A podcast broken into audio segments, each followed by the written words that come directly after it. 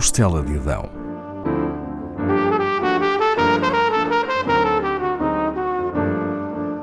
Com Paula Castelar.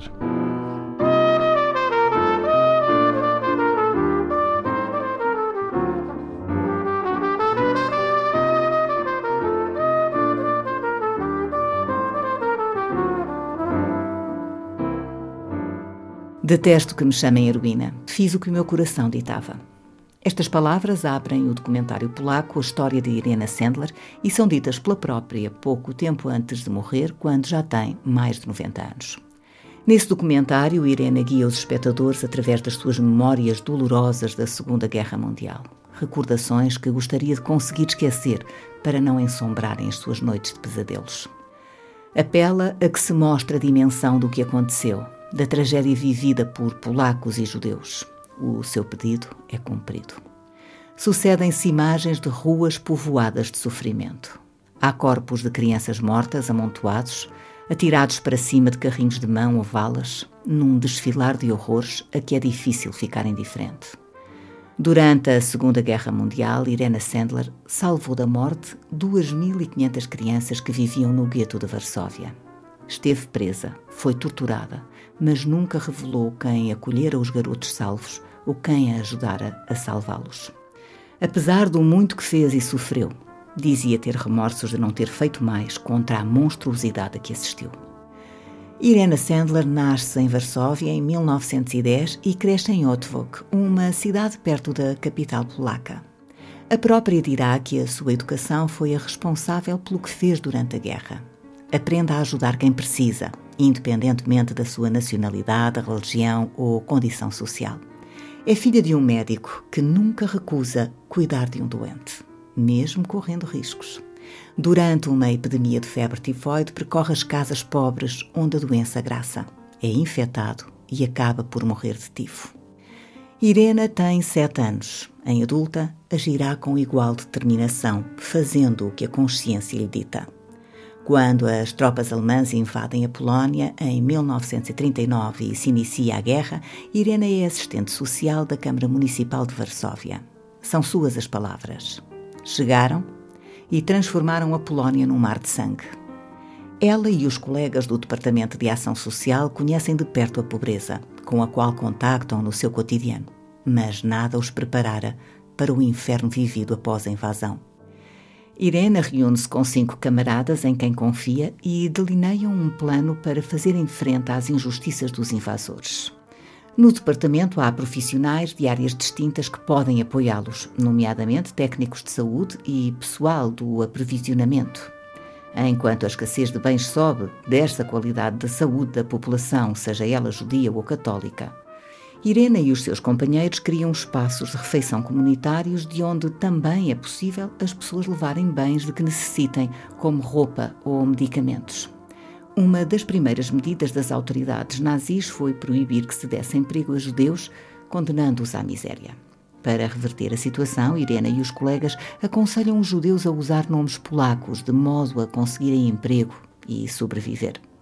Em 1942 é criado o gueto de Varsóvia, onde passam a residir todos os judeus, e torna-se mais difícil ajudá-los.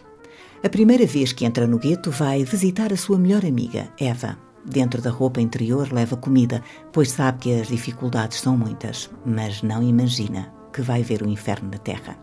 Dentro do gueto há corpos de crianças mortas no chão, tapados com jornais. Alguns judeus ricos conseguem salvar-se pagando, mas para os pobres não existe esperança. Irena não consegue virar costas.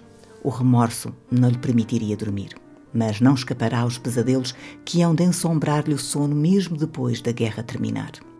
Ela e alguns colegas têm passos que lhes permitem entrar e sair do gueto. Os alemães receiam que ocorra uma epidemia de tifo e permitem a fiscalização feita por profissionais do município. É difícil sair do gueto morado como uma prisão e com um oficial da Gestapo a verificar entradas e saídas. Mas urge tirar dali os mais pequenos, que só desse modo podem almejar um futuro. Nas entrevistas que lhe são feitas, Irena realça a importância dos seus colaboradores, sem os quais nada teria podido fazer. Havia um transporte coletivo e uma carrinha de mercadorias que vinham do lado ariano e tornavam a sair. De vez em quando também entrava e saía uma ambulância. Todos esses meios seriam usados. Qualquer estratagema servia para que mais crianças pudessem ser salvas.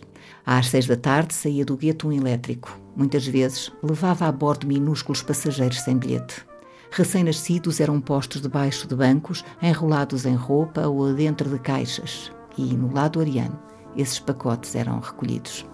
Certos miúdos mais crescidos eram deixados em corredores subterrâneos que ligavam alguns edifícios. Vinha depois alguém do lado ariano buscá-los para os entregar a uma família polaca de confiança. Chamavam a essas famílias de acolhimento abrigos de emergência. Todos os dias, Irena e os seus colaboradores diziam nas casas com crianças que podiam levá-las para fora do gueto. Nas famílias, uns concordavam em afastar-se dos mais novos, mas outros não. Irena regressava sempre às casas onde recusavam entregar os garotos. Em alguns casos, tarde demais, pois já tinham sido todos levados para campos de concentração. Mães que acabavam de dar à luz preferiam entregar os filhos para adoção no lado ariano a vê-los sucumbir à doença, ao sofrimento, à morte. Outras mães diziam às crianças que não eram suas filhas e queriam viver com a verdadeira família. Existiam cerca de 20 famílias de acolhimento de total confiança que faziam das suas casas abrigos de emergência.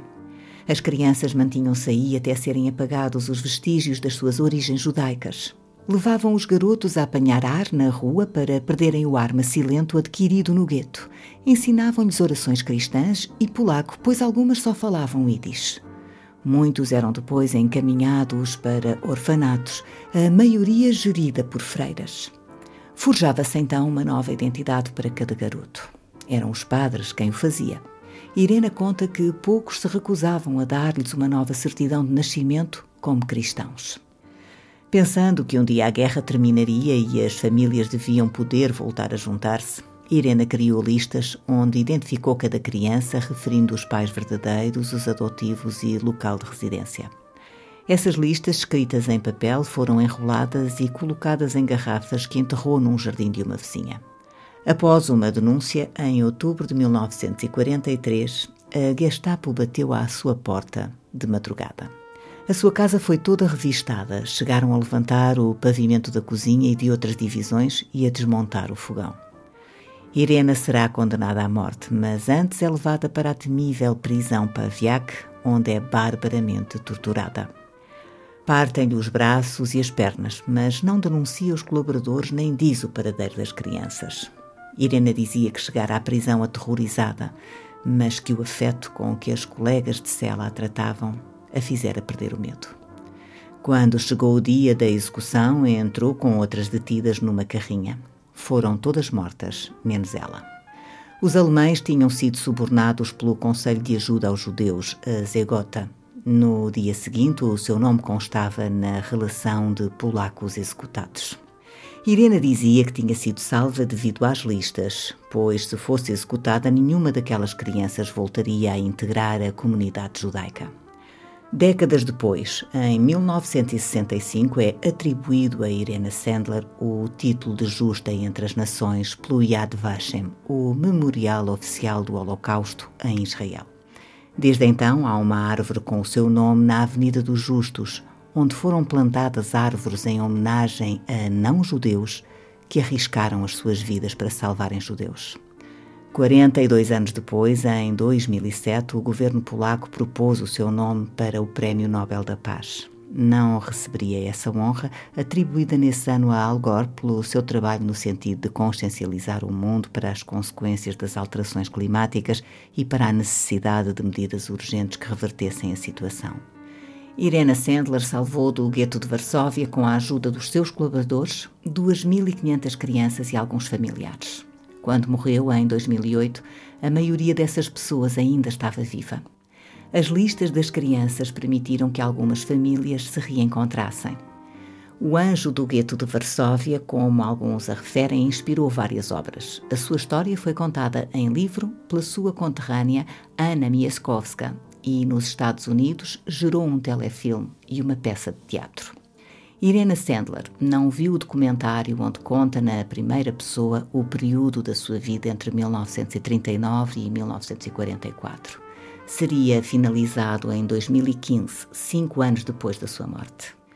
Pediu que não se esquecessem os horrores cometidos durante a Segunda Guerra. Contar a sua história é recordá-los.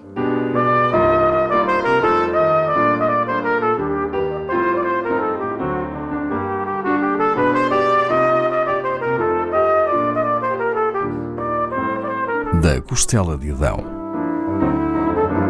com Paula Castelar.